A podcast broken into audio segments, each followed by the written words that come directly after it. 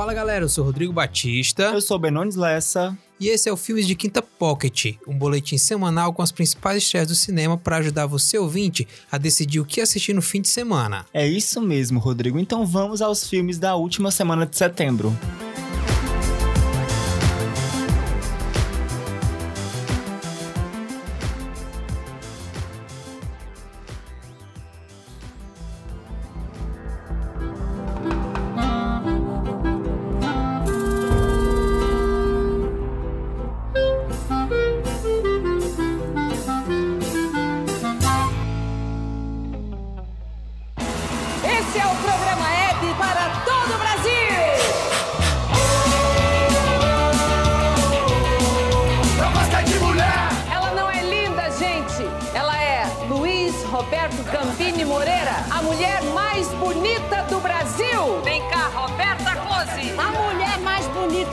Brasil sou eu.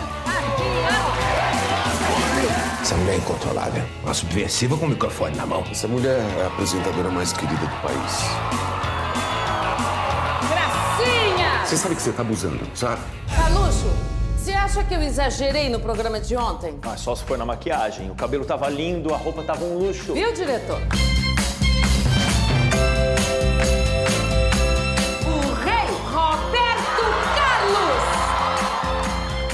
Abra essa porta, Abby! Por que, que você continua com ele? Você tem sua vida. Olha, Rodrigo, o primeiro filme que vamos falar hoje é uma gracinha. Aliás, é sobre uma gracinha que adorava distribuir selinhos. A rainha da TV brasileira, Hebe Camargo. Que introdução, hein, bem? Mas tá certíssimo. Ela está à altura desse ícone da nossa cultura que foi a Hebe. E a esperada cinebiografia dela se chama Hebe, a Estrela do Brasil, e é dirigida por Maurício Farias. Pra quem não lembra, né, Rodrigo, a Hebe foi uma grande apresentadora de programas de auditório no Brasil e faleceu em 2012 aos 83 anos. Desde a sua partida, Hebe tem recebido várias homenagens. Inclusive, desde o ano passado, o espetáculo Hebe, musical, está em cartaz no Teatro Procópio Ferreira, em São Paulo. A responsabilidade de interpretar Abby neste longa-metragem é de Andréa Beltrão, que impressiona por sua atuação impecável. Também fazem parte do elenco Danton Mello, Marco Rica, Daniel Boaventura e outros grandes nomes.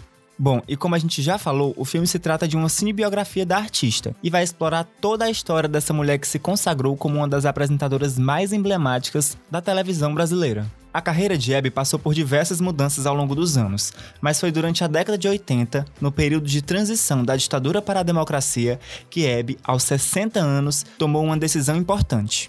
A apresentadora passou a controlar a própria carreira e, independente das críticas machistas, do marido ciumento e dos chefes poderosos, se revelou para o público como uma mulher extraordinária, capaz de superar qualquer crise pessoal ou profissional. Agora, uma curiosidade que é a tua cara, bem, é que o filme fez a sua premiere nacional lá no Sul, durante o Festival de Gramado deste ano. Ele participou da mostra competitiva de longas brasileiros.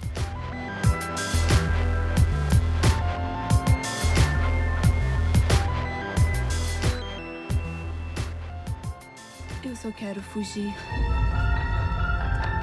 O papai sempre quis que eu conhecesse o mundo. Um dia.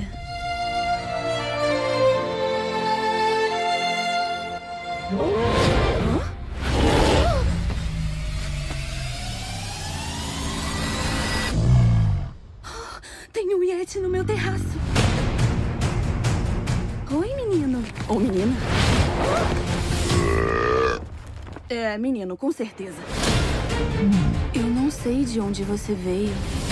Código vermelho! Ele fugiu. Quero meu Yeti de volta! Você veio de lá? Não acredito.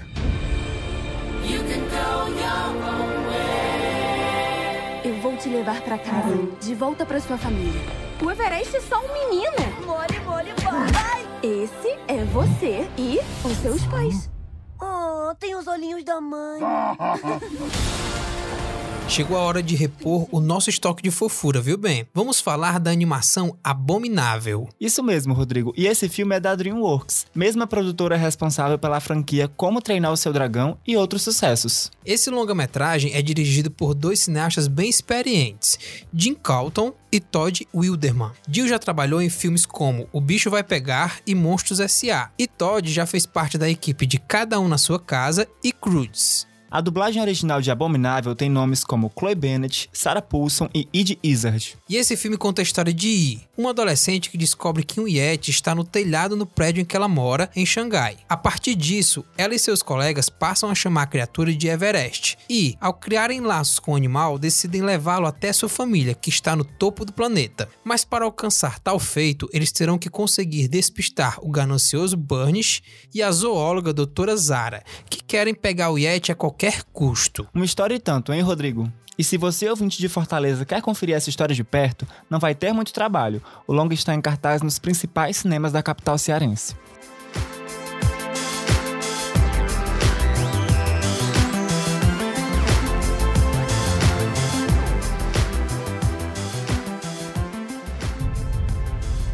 O estado da Flórida emitiu um alerta de furacão de categoria 5. Todos os moradores devem evacuar a área agora. Se estão em uma zona de evacuação, precisam sair. Não dá para esperar. Ai! Não poderemos ir até vocês. Ai!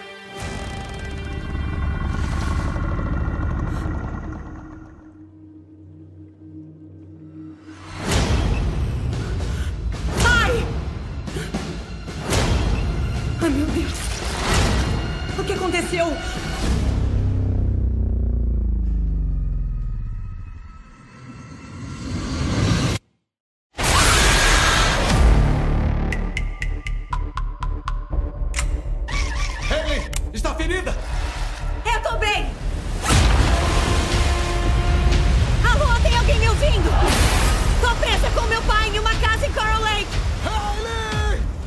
Agora o cenário e o clima vão mudar completamente. Isso porque o filme não tem nada de fofinho e sim de tenso e aterrorizante. Isso mesmo, bem. Se tem uma coisa que esse filme é, é aterrorizante.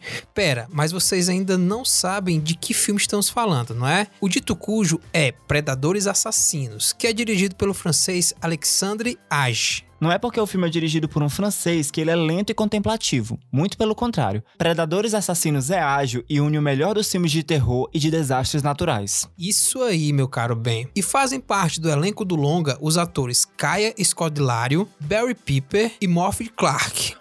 O filme se passa na Flórida, no momento em que ela é vítima de um imenso furacão e quando os tsunamis levam todos os habitantes a evacuarem o local. Mesmo assim, a jovem Haley se recusa a sair de casa enquanto não conseguir resgatar o pai, gravemente ferido. Aos poucos, o nível da água começa a subir, Haley também se fere e tanto ela quanto o pai precisam enfrentar inimigos inesperados, gigantescos crocodilos que chegam com as águas. Que sinopse, meus amigos. Até a adrenalina subiu por aqui.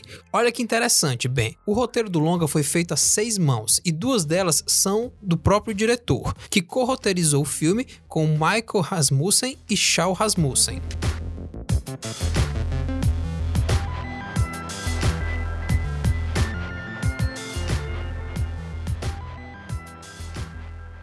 Mãe! Mãe! Mãe! Mãe!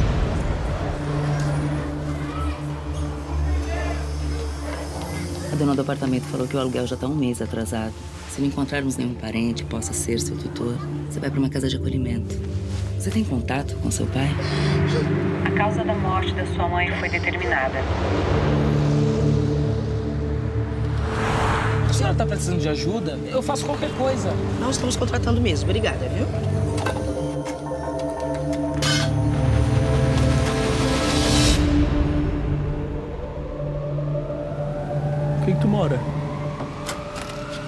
Com ninguém. Tua família sabe de você?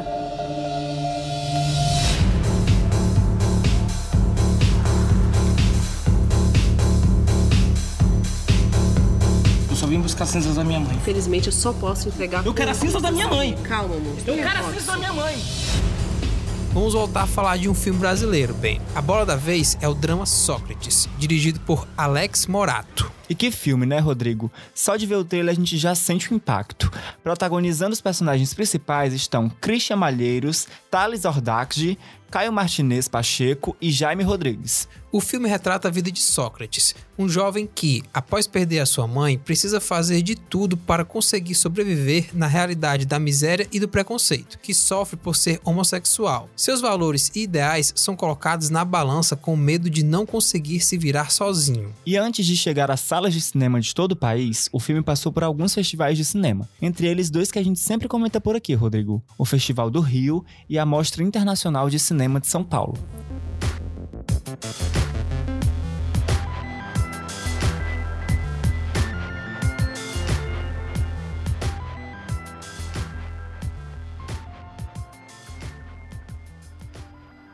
Eu faço o que eu faço por causa do meu pai. Ele foi um herói. Ele deu a vida buscando conhecimento. Controle, captaram isso? Câmbio.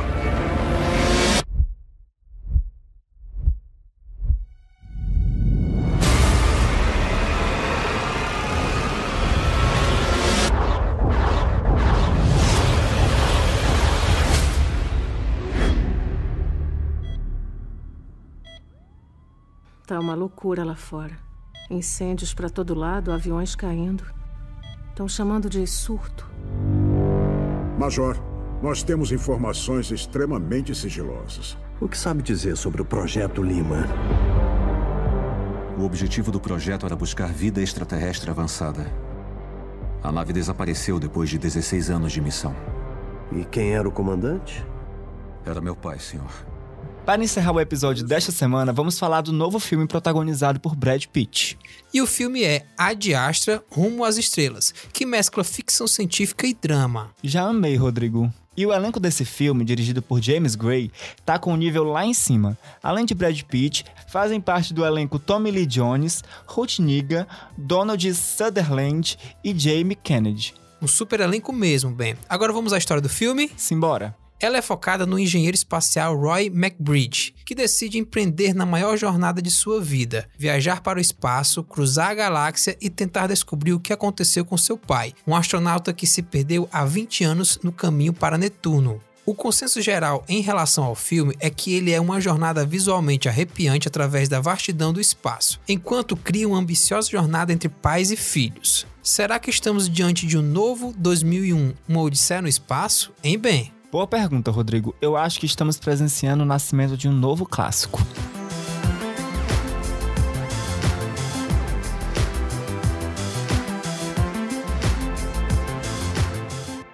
E aí, gostou das nossas dicas? Conseguiu decidir o que ver no cinema neste fim de semana?